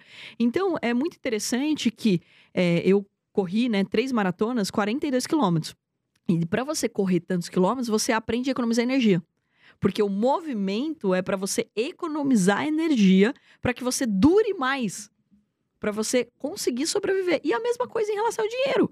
Se eu economizo energia cuidando de mim, indo para uma academia ou, né, curtindo com os meus amigos, indo para um cinema, para um restaurante, cuidando mesmo, vivendo. Obviamente, as horas que eu tô trabalhando, eu vou trabalhar com mais intensidade, com mais prazer e vou ganhar mais dinheiro. Então, é isso que a gente precisa fazer as pazes. Não é porque você tirou um dia, um day off, significa que você não está produzindo. Pelo contrário, você está acumulando energia para produzir muito mais quando você está trabalhando. Então, é assim, muito legal de você falar isso, porque eu imagino que muita gente vai se reconhecer na sua fala. E Sim. quanto foi importante assumir isso, né? Que talvez se você não tivesse feito terapia e conseguido en- enxergar isso, hoje você ainda estaria sofrendo com esse trauma de querer trabalhar mais horas e quantas pessoas não estão nessa realidade. Eu não, tenho eu não tenho nenhum problema de falar sobre terapia, sobre experiências que eu passo, enfim, de compartilhar isso com as pessoas. Porque eu sou uma pessoa real. Independente se eu né, trabalho, ganho meu dinheiro, enfim, eu também tenho traumas. Então, isso era um trauma que eu carregava. Eu, era, eu co- me cobrava muito. E eu comecei a entender, não, calma. Vai dar tudo certo, faz parte do, da Carol, é, você não pode ser assim. E hoje eu consigo me cobrar muito menos, ser menos exigente, mas entender que tá tudo bem. O Ká, e é importante de falar também que as pessoas acreditam que terapia é só pra quem tem um problema. Primeiro, todo mundo tem problema. Você acha que não tem problema, você tem muitos. Começa por aí. Então, ou seja, a terapia, ela não deveria ser justamente só quando aquilo já estourou. Esse é um erro também clássico que a gente comete. Essa é uma das coisas que eu tenho, assim, realmente como vontade, né, tipo, como objetivo de levar o autoconhecimento também já desde criança, assim como o dinheiro. Então, não só fazer as pazes com o dinheiro, mas eh, fazer as pazes com, com a gente, de ter a fala sobre o autoconhecimento desde pequeno. Porque a gente tem uma tendência a não falar, a não fazer e daí a gente vai acumulando. E a gente só procura um coach, um terapeuta, um psicólogo quando as coisas já estão muito ruins ou quando você já está numa situação muito crítica. Então é muito importante de ver pessoas muito bem-sucedidas que fazem terapia, que têm um coaching, que continuam tendo. Então não é porque você resolveu isso na sua vida que você vai parar, por exemplo. Você vai continuar tendo. Tanto que dentro da Ato a gente tem uma psicóloga, uma performance coach, que é a Priscila, porque eu percebia o como principalmente os homens têm mais, mais preconceito em relação à terapia do que as mulheres. É mais fácil você ver uma mulher, por exemplo, procurando um coach, um terapeuta, do que um homem. Né? E, e daí a gente percebia esse trauma, então a gente teve até que envelopar um pouco a Priscila, digamos assim, nessa questão da performance coach. Olha, você está aqui para você ter mais performance no mercado financeiro, etc. Para poder é, permitir que eles se conheçam melhor. Porque um dos maiores desafios no mercado financeiro não é ensinar técnica. Gente, bolsa é comprar barato e vender caro. Mas é ensinar a pessoa a fazer as pazes com ela. Porque ela vira gananciosa, ansiosa, ela muda o stop de lugar porque ela é arrogante, ela não quer aceitar que ela está errada. Olha quantas coisas a gente precisa mudar no emocional para fazer uma pessoa ter sucesso financeiro. Então foi muito bacana de ter trazido essa fala, né? E hoje a Priscila, ela mora em Nova York, por isso que eu brinco que ela é Billions, é a, Wendy da Billions, né? Então é, muito bacana que, assim, ela, fa ela tem essa fala um pouco mais leve, de conscientizar as pessoas da importância de você ter um coach, um terapeuta, uma pessoa que te acompanha e que te faz sair do plano, plano A pro B. É isso que uma pessoa vai fazer ali com você, te provocar a pensar para onde você tá indo, o que, que você quer da tua vida, o que, que você precisa arrumar para chegar lá. O Carol, e algumas pessoas comentando que você estava eh, até nos, nos, estúdios do Casimiro, algo assim. você tá fazendo negócios com ele? Como é que. Pô, é eu tenho que fazer algum negócio com ele, né? Porque ele me jogou no Vasco, então. ah, foi o Casimiro que te jogou no Vasco? Foi, foi muito interessante essa história, né? Porque o Casimiro ele começou a narrar ele fez uh, ali, ele começou a reagir ao Shark, né? E daí me mandaram, porque eu não conhecia ainda o trabalho dele e tal. E, e putz, sensacional as reações dele ao Shark, porque ele tá trazendo, inclusive, um público mais novo pro programa, Sim. né? Então, um público de 11, 12 anos hoje me reconhece sabe que eu existo e que eu sou uma Shark. Tipo, eu acho isso sensacional. Você imagina, é, é, é, essa garotada antes dos 20 anos estão tudo milionário. Eles vão sofrer bem menos que a gente se eles falarem sobre empreendedorismo, sobre dinheiro, né? Então eu achei sensacional. E daí foi muito interessante que me mandaram uma reação que ele falava assim: quem que é essa Carol Pfeiffer? Ah, mercado financeiro, não sei o que, né? E daí jogou assim, fortuna de Carol Pfeiffer. Ah, joga na cara, Carol tem muito dinheiro, não sei o que, papapá, porque, né, tipo, pô, era mais nova ali, então ele tava curioso a respeito disso. E daí eu marquei um papo com ele. Porque eu achei interessante o jeito como ele tava levando uma coisa muito séria, que é o Shark, para uma coisa muito divertida. E daí eu falei, cara, eu quero isso na Atom, né? Porque, como eu falei, estava estudando ali mestrado de educação e tecnologia, eu queria uma coisa mais dinâmica, mais divertida na, na Atom também. Marquei um call com ele, dois dias depois, ele me contou que ele era vascaíno, etc. Beleza, até então, ok. Aí passou dois dias, abri uma caixinha de pergunta e me mandaram, compra o Vasco. Eu falei, gente, mas o que tá acontecendo aqui? Aí eu marquei o Casimiro e falei, mais alguém me falando do Vasco?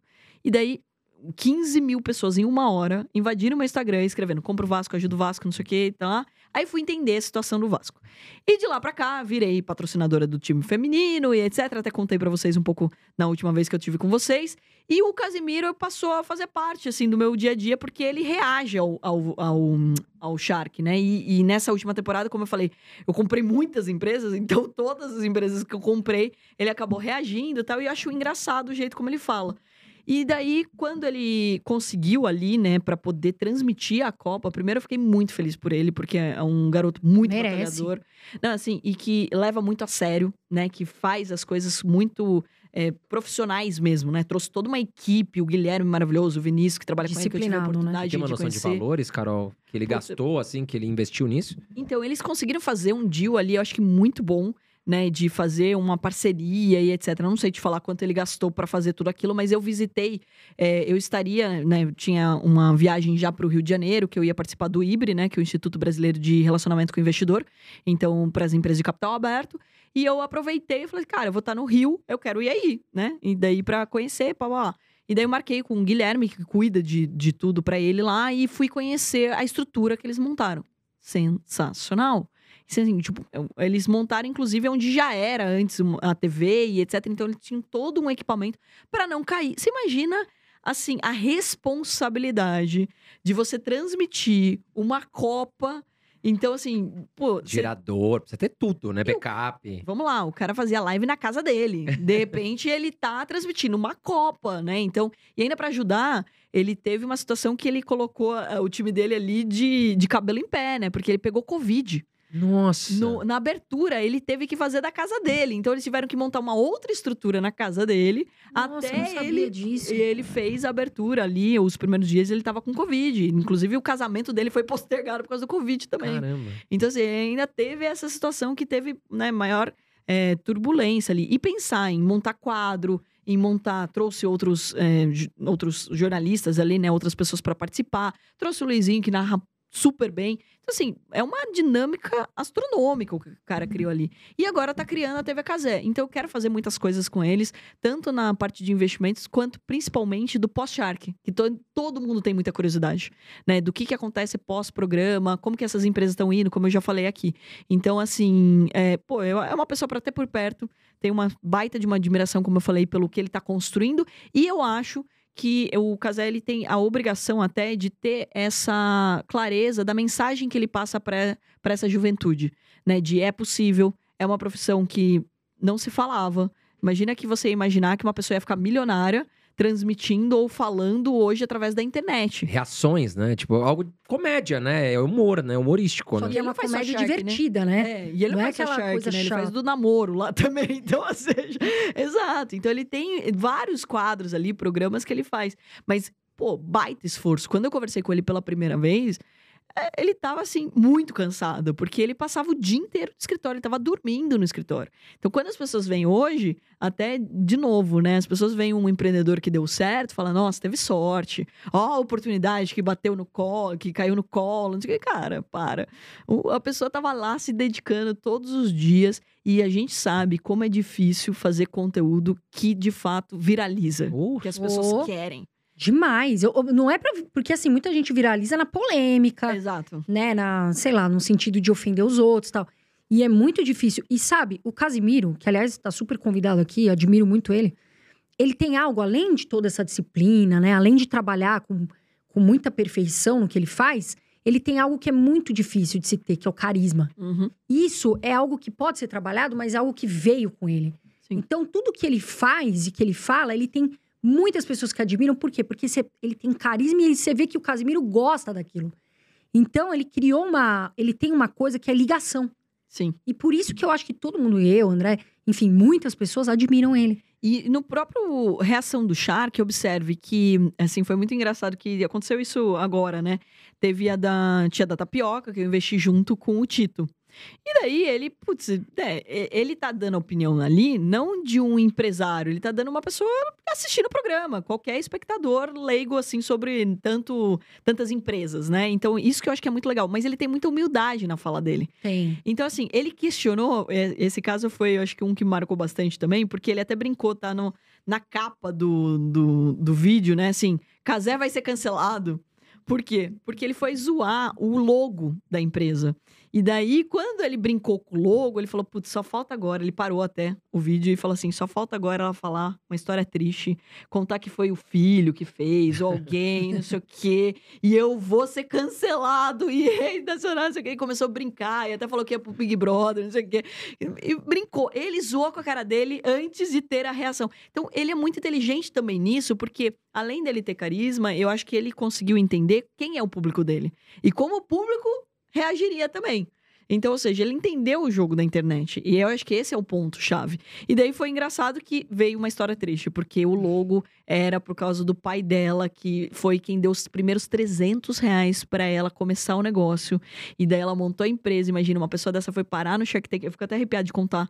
E daí o índiozinho era a representação do pai. Puta, né, nessa hora ele falou, cara. Acabou, eu tô sendo cancelado, não sei o quê. Ele brincou com uma coisa ali que ele percebeu que poderia realmente soar esquisito ou ser ruim pra ele. Então, acho que esse tato que as pessoas também precisam ter. Quando elas erram ou elas cometem alguma falha, né, cometem alguma gafe, porque a gente não é perfeito, não é porque a gente tá gravando um conteúdo que sabe todas as respostas. Às vezes a gente fala uma besteira aqui, ou a gente solta alguma coisa que não é verdade, né? Não verdade, assim, que não é aquilo de fato, por falta de conhecimento. Então, acho que é importante você ter humildade. Esse é o jogo da internet. E eu acho que ele entendeu esse jogo, acho que é por isso o sucesso dele, né? Então, ele entendeu que, pô, ele não precisa saber todas as respostas. Às vezes ele vai falar de um, de um produto lá, ele vai dar a opinião dele e o produto decola. Assim como o Shark também. Eu posso falar assim, putz, André, você me trouxe esse negócio, acho que não vai dar certo. E daí depois você vira o cara lá do, da campainha que virou bilionário que voltou como Shark no programa, né? Então, ou seja, vendeu pra Amazon. Pô, esse case é épico. Ele tomou chão, não de todos os Sharks no, nos Estados Unidos, e ele voltou como Shark. Porque ele vendeu o negócio dele, que todo mundo escrachou. Qual ele... era o negócio, cara? Era um negócio da, da campainha à distância. Então, o que, que acontecia? Você tocava a campainha e daí, pô, você ia fazer uma entrega. Então, ele conseguiu fazer, ele fez o aplicativo, ele fez toda a automação e ele fazia isso à distância. Se eu não me engano, a empresa se chama Ring, que é da, da campainha mesmo. E daí ele pegou e criou isso e resolveu um problema da Amazon. Porque tinha muita entrega que voltava Porque não a porque ninguém não tava. atendia. Então ninguém tava lá e isso aqui. Então ele conseguiu porque ele falava com a pessoa que tava na porta. Isso também pra segurança, etc. E foi um negócio que vários Sharks falaram que não pra ele. Aliás, vários não, todos. E daí ele voltou bilionário como um Shark. Foi maravilhoso. Nossa, quando não volta, né? E aí que tá, gente. Não é porque a gente dá um não lá que a gente não confia no negócio. E pode ser que naquele momento o negócio não esteja Ou bom. não tava ma- maduro no momento, né? não gostou da pessoa, também acontece, gente. Eu não Sim. quero ser sócio da pessoa que passou por aquela porta ali. Então, tipo, pô, ela vai ganhar dinheiro, mas ela vai ganhar com outra pessoa. Faz parte. Sim. Então não é um não do Shark que vocês podem se dar o direito de falar, tá vendo? Você tava errada. Não é que a gente tava errada, é que não cabia no, naquele negócio. Agora, imagina vocês levarem o Casimiro agora como Shark também. Esse Meu, esse seria é uma boa, engraçado. né? Ah, ele tá rico. Ô, Ele Casimiro, levaria o humor, inclusive, né? eu falei, Casimiro tem que patrocinar o Vasco agora, porque me colocou lá. Vai ter, que, vai ter que- vai ter que me ajudar nesse, nesse rolê. Agora já tá muito rico, velho. Casimiro, vamos ganhar dinheiro junto pra você voltar como Shark agora. Tá certo. Ô, Cá, me fala uma coisa. Todo mundo, na minha visão, tem que ser vendedor. Verdade. Porque o vendedor faz diferença. Aquela pessoa que tem um espírito de vendedor. O que, que você acha que uma pessoa tem que ter pra ela ser boa vendedora? Bom, eu acho que primeiro de tudo ela precisa acreditar no que ela tá vendendo. Então, se você não acredita no que você tá vendendo, putz, você não vai ter sucesso, né? Tem também um episódio muito legal é, que era a final lá do Aprendiz com Justus, que ele pega e coloca as duas né, ali e fala pra uma vender a outra. Meu, se uma. Se qualquer uma das duas respondesse que não é capaz de vender a outra, porque ela quer que a outra perca. Ela, ela quer ganhar. Óbvio que ela quer ganhar. Ela não tá no programa pra perder. E daí elas acabam uma tentando argumentar com a outra e as duas perdem ali aquele momento, aquela etapa do, do processo, né? E foi muito inteligente. Eu adoro esse vídeo, inclusive eu sempre coloco pro meu time. Porque ele mostra que, primeiro de tudo, é você acreditar no que você tá vendendo. Eu não posso vender um copo que eu não acredito pra você. Então eu não vou conseguir. Isso daí não, não, não vai ter argumento suficiente. Eu brinco que as pessoas, elas falam assim, não, mas esse fulano vende até circo pegando fogo. Mas peraí, entrega depois? E daí como que você vai vender de novo? É Uma então, venda acho mentirosa, né? Exato. Então, acho que o primeiro de tudo é você acreditar no que você está vendendo. Aí, se você acredita naquilo, você vai fazer com amor, você vai fazer com paixão e você vai tirar todas as dúvidas daquela pessoa. Então, acho que to- toda venda, inclusive, ela precisa ser algo que traz é, informação. Porque quando, por exemplo, as pessoas falam assim, ah, eu confio em você, então eu vou colocar meu dinheiro para você investir. Falo, Não, você não tem que confiar em mim. Você tem que saber o que você está fazendo.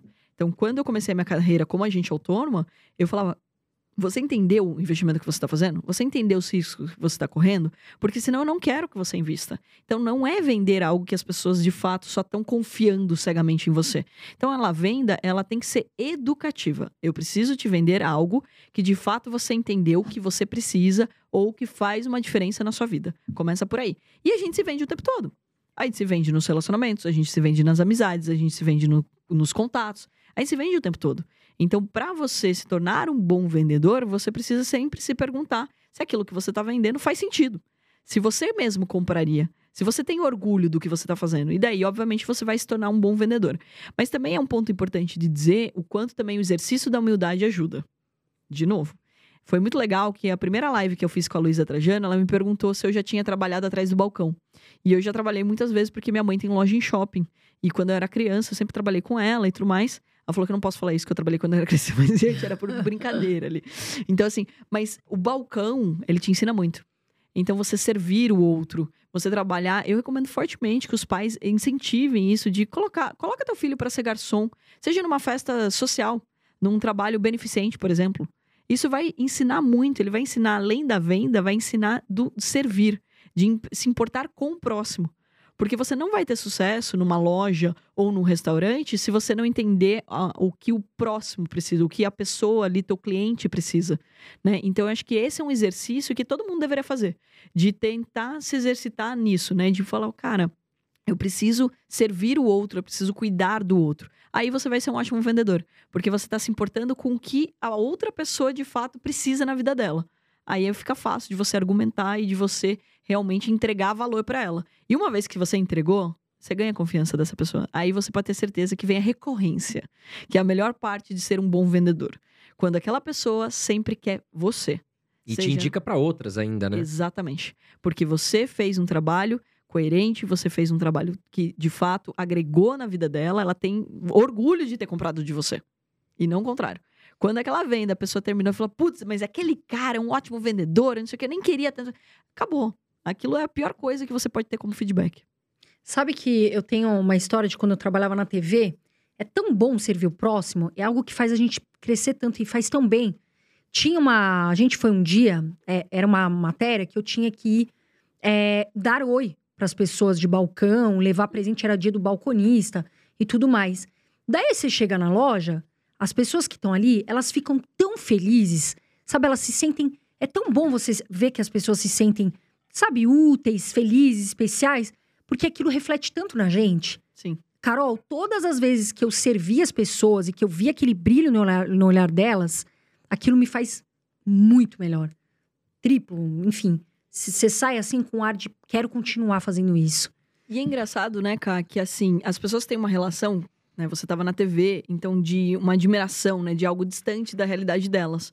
Eu percebi isso à medida que eu fui crescendo, né? É, a exposição tanto como Atom, como depois o Shark, daí veio o Vasco na minha vida e tudo mais, mais pessoas tomando conhecimento de quem eu sou, que muitas vezes elas te colocam num pedestal. Então, às vezes, o fato de você dar um bom dia para elas, elas ficam super felizes. Nossa, não sei o que, ela percebeu. Por que, que eu não ia perceber a sua existência? Por que, que eu não ia saber quem você é? Em muitos lugares eu chego, eu prazer, eu sou a Carol. Ah, não, eu sei quem você é. Tipo, você não é obrigado a saber quem eu sou. Entendeu? Não é porque eu tô num programa como Shark ou porque eu tenho uma empresa de capital aberto que você tem a obrigação de saber quem eu sou. Então a minha educação é me apresentar em todos os lugares que eu vou. Então isso não é humildade, simplesmente é educação mesmo. Então acho que essa é uma coisa também que a gente precisa deixar mais natural. Não é porque uma pessoa tá num um programa de TV ou porque uma pessoa é um grande empresário que ela é diferente de você, ela é igualzinho a você. Então, é até de você permitir esse acesso. Porque também, senão, você acaba sempre colocando as pessoas num pedestal e você acaba não evoluindo. Então, acho que é muito interessante de dizer, né? Que quando você faz isso, você aproxima as pessoas, mas as pessoas precisam também se aproximar. É natural. É a K, é uma pessoa normal, educada, que tem uma vida que tem tantas alegrias, mas também tem tristezas, tem dias bons e ruins, como qualquer outra pessoa. Carol, uma das suas empresas fala sobre day trade, né? Vocês ensinam as pessoas e tal até oferecem oportunidades para trabalhar com você. É, o que hoje um investidor, enfim, que queira fazer day trade, quais são as características que ele precisa para se tornar um, um, bom day trade? E como é que está o mercado hoje, olhando para a Bolsa de Valores no atual ciclo? Bom, vamos lá. Day trade, vale lembrar que é comprar e vender no mesmo dia, né? O mais rápido possível. Essa é a função de um day trader, né? Ele aproveitar que a bolsa tem uma volatilidade, ou seja, ela sobe e desce todos os dias e você pode ganhar no curto prazo. Mas que você vai aprender também as outros tipos de operações, como swing trade, comprar e vender em dias, semanas ou meses diferentes, aproveitando essa distorção de preço, e o position trade, fazendo investimento de longo prazo, que é esse daí é obrigatório, todo mundo tem que fazer, tá? Então pode ser que você não goste do day trade, agora position trade todo mundo tem que fazer, porque afinal você tem que ganhar com a valorização dessas empresas maravilhosas que existem e com os dividendos, que é o lucro que é distribuído.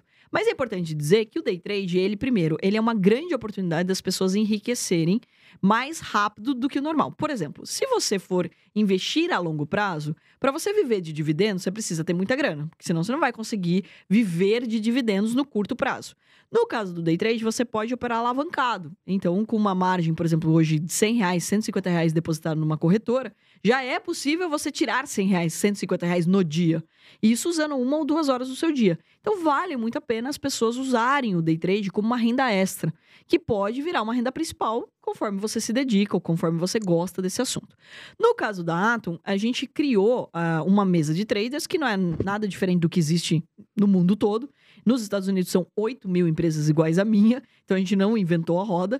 E a gente percebeu que a gente queria mais pessoas para operar nosso dinheiro. Então, eu e meu irmão, a gente começou como agente autônomo, depois montou uma gestora, fez os nossos clientes ganharem dinheiro, e daí a gente fundou uma empresa para operar o nosso próprio dinheiro. E daí, como a gente queria aproveitar mais essa oscilação da bolsa, a gente queria mais traders. Só que daí a gente encontrou um desafio. Quem é trader no Brasil? quase ninguém, né? Então, a gente, de investidor, a gente tá falando de 3%. Então, ou seja, é muito baixo o número de profissionais que a gente poderia contratar para estar tá no nosso time. E daí a gente viu o um modelo lá fora também, de uma referência que a gente tem, que é a Top Step, que criou um sistema de avaliação para poder é, trazer mais pessoas e de uma forma online para dentro da mesa proprietária, né? Da mesa de traders. Então, a gente criou o mesmo sistema aqui no Brasil. Então, a gente fez uma parceria onde a gente desenvolveu um simulador Antes dos simuladores, vocês vão lembrar, eles, eram, eles tinham um delay, né? Ou seja, eles tinham um atraso. Você comprava a ação depois de 15 minutos que aparecia o preço ali certo do, do mercado, né? Não era em tempo real. Hoje não, você tem um simulador em tempo real, com bolsa é, de mentira, né? Quer, quer dizer, com a bolsa de verdade, mas com dinheiro de mentira, que você pode treinar. Então a gente pegou esse simulador, colocou ali meta de ganho, limite de perda, então, ou seja, uma avaliação, onde a pessoa vai operar igualzinho ela operaria na bolsa de verdade. E daí ela bateu a meta, respeitou os limites, ela está contratada por nós. E daí ela vai poder operar com o nosso dinheiro sem risco para ela. E quando a gente fala sem risco para ela, justamente porque existe um limite por trader. Isso não, não, significa, pessoal, que eu vou mandar um milhão de reais na sua conta e você vai no shopping gastar. Uhum. Significa que você vai ter um acesso a uma subconta no seu nome, mas em nome da nossa empresa, onde você vai conseguir comprar e vender ali com esse capital que a gente está disponibilizando. E é muito legal que teve um, um jornalista que, que comparou e eu achei genial. É o Uber do mercado financeiro. Então, ou seja, você pode trabalhar da sua casa ou de qualquer lugar, tendo acesso à internet, você pode fazer ali e você ganha um repasse, que é a mesma lógica do Uber. Então, ou seja, você, quanto mais você trabalhar, mais dinheiro você pode ganhar. Mas quem faz o seu horário, quem faz a, a, a sua rotina é você. Não tem um chefe. Então, esse é o trader que a gente forma dentro do nosso, do nosso treinamento. E por quê? Porque como a gente não encontrava esse profissional, a gente decidiu montar uma escola. E daí a gente montou todo um trabalho educacional das pessoas entenderem sobre como funciona o curso, etc. Mas como elas funcionam no mercado e o que funciona e o que não funciona. Porque também tem muita gente que ensina, toda, igual a gente falou, senão o cara faz uma faculdade de quatro anos para entender o que é um day trade. Não precisa. Porque o day trade é comprar e vender. Então, ou seja, eu tenho que comprar barato e vender caro. É essa a lógica. Então a gente ensina um passo a passo para as pessoas poderem operar.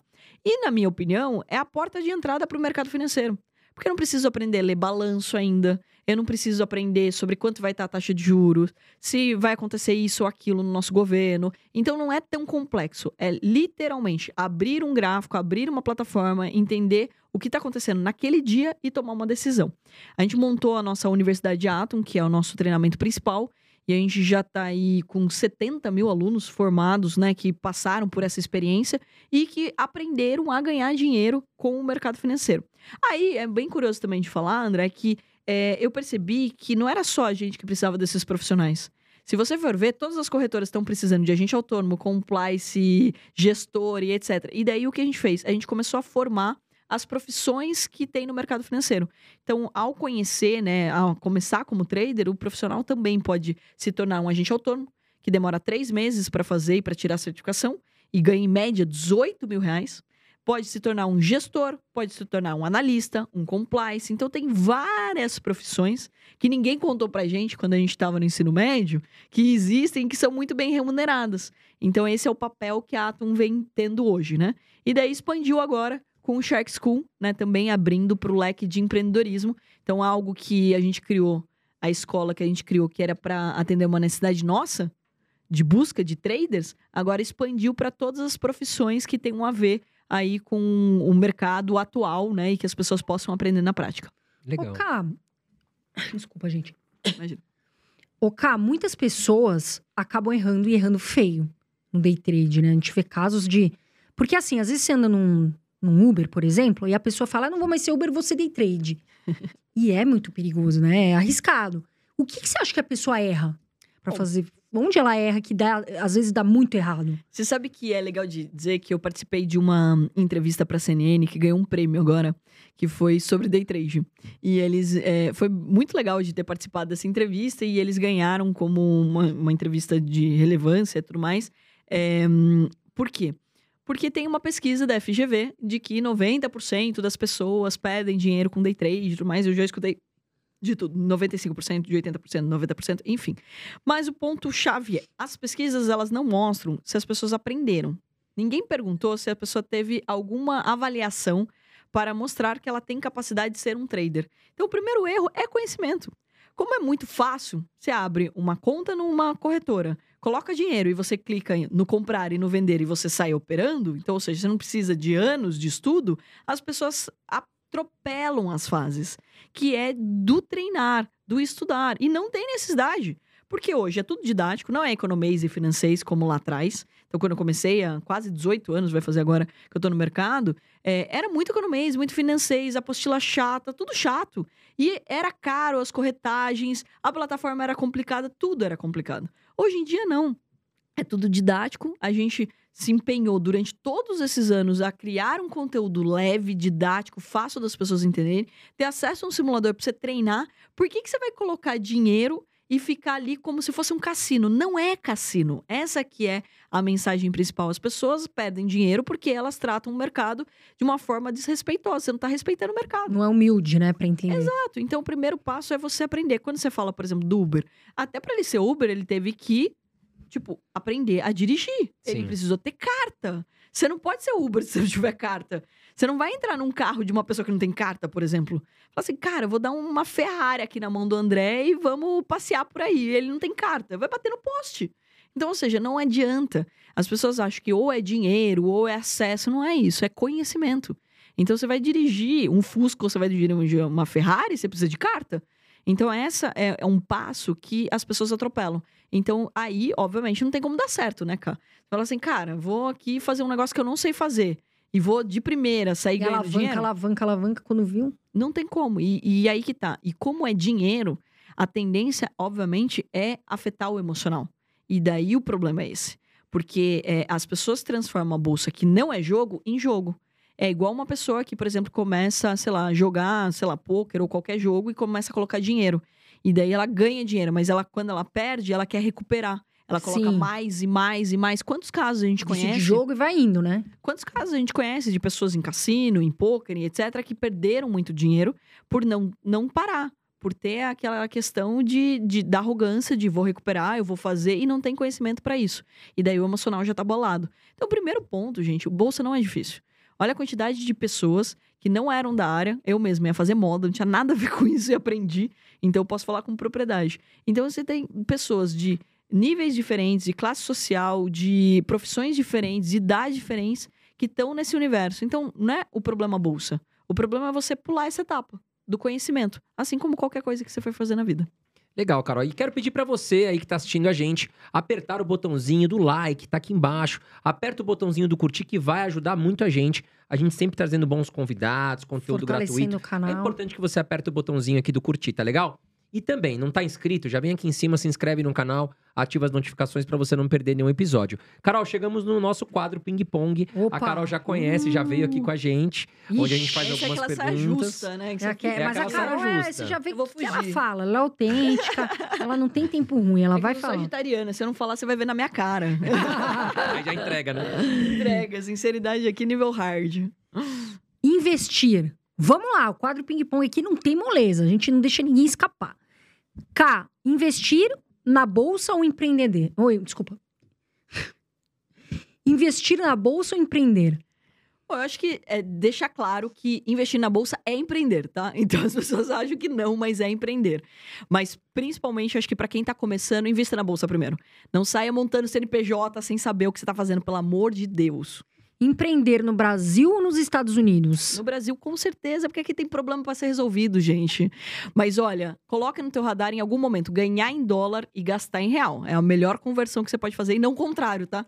Porque é algo que muita gente faz. Tem empresa no Brasil e muda pros Estados Unidos. Aí não tem conta que feche. Nossa senhora. Tem que trabalhar por cinco vezes mais hoje, né? Daqui a pouco é seis, sete, oito. Nossa, nem fale. Talento ou disciplina? Com certeza disciplina. Porque uma pessoa disciplinada sempre vai vencer uma pessoa talentosa. Bilionários devem existir? Óbvio, gente. Por que não? Pelo amor de Deus. Eu acho que não tem nada de mal você ser bilionário, principalmente porque uma pessoa que sabe ganhar dinheiro, ela também sabe colocar o dinheiro para trabalhar em prol de outras pessoas. Ela vai contratar gente, ela vai montar negócios, ela vai investir, ela vai fazer a economia girar e vai ser uma inspiração. Então, sim, bilionários têm que existir. Startups ou negócios com mais tempo de maturação? Putz, mais tempo de maturação. Principalmente da. Eu acho que esse último movimento das startups aí. Eu gosto muito de economia real, de coisas mais PMEs, né? Pequenas e médias empresas. Eu acho que isso faz o nosso país prosperar. Eu tenho mais prazer em participar. Não que eu não goste de startup, mas eu tenho mais prazer. Primeira impressão. im- Minha voz tá falhando. Primeira impressão importa? Com certeza. Porque eu acho que as pessoas precisam também se gostar, né? Se você não gosta da sua imagem ou de que você tá passando aquela mensagem, acaba importando sim. Óbvio que o que conta mais é o teu conteúdo, né? Mas ajuda bastante você abrir portas. Eu, eu sou contra, né? Você bater de frente, falar, não, mas eu tenho que me vestir do jeito que eu quiser. Tá bom, vai ser mais trabalhoso, mas a vontade é sua.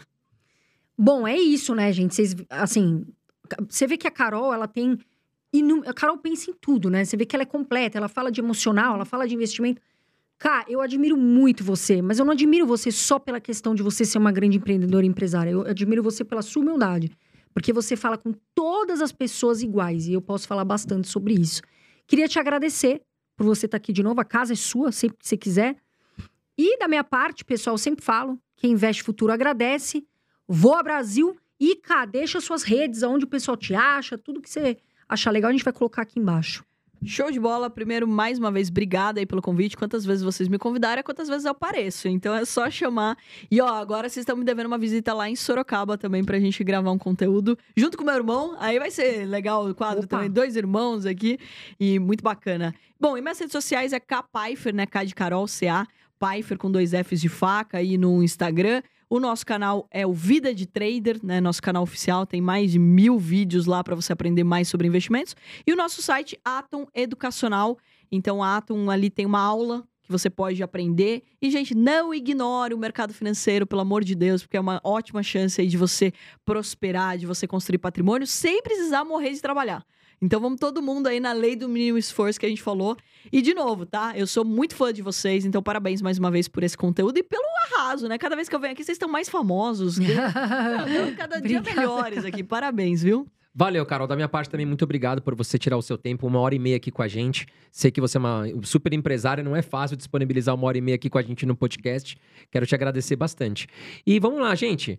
Um grande abraço pra vocês. Semana que vem tem mais um episódio aqui do Irmãos Dias Podcast. Então fica atento. Não tá inscrito, já aproveita e se inscreve, tá legal? Um grande abraço e conte sempre com a gente.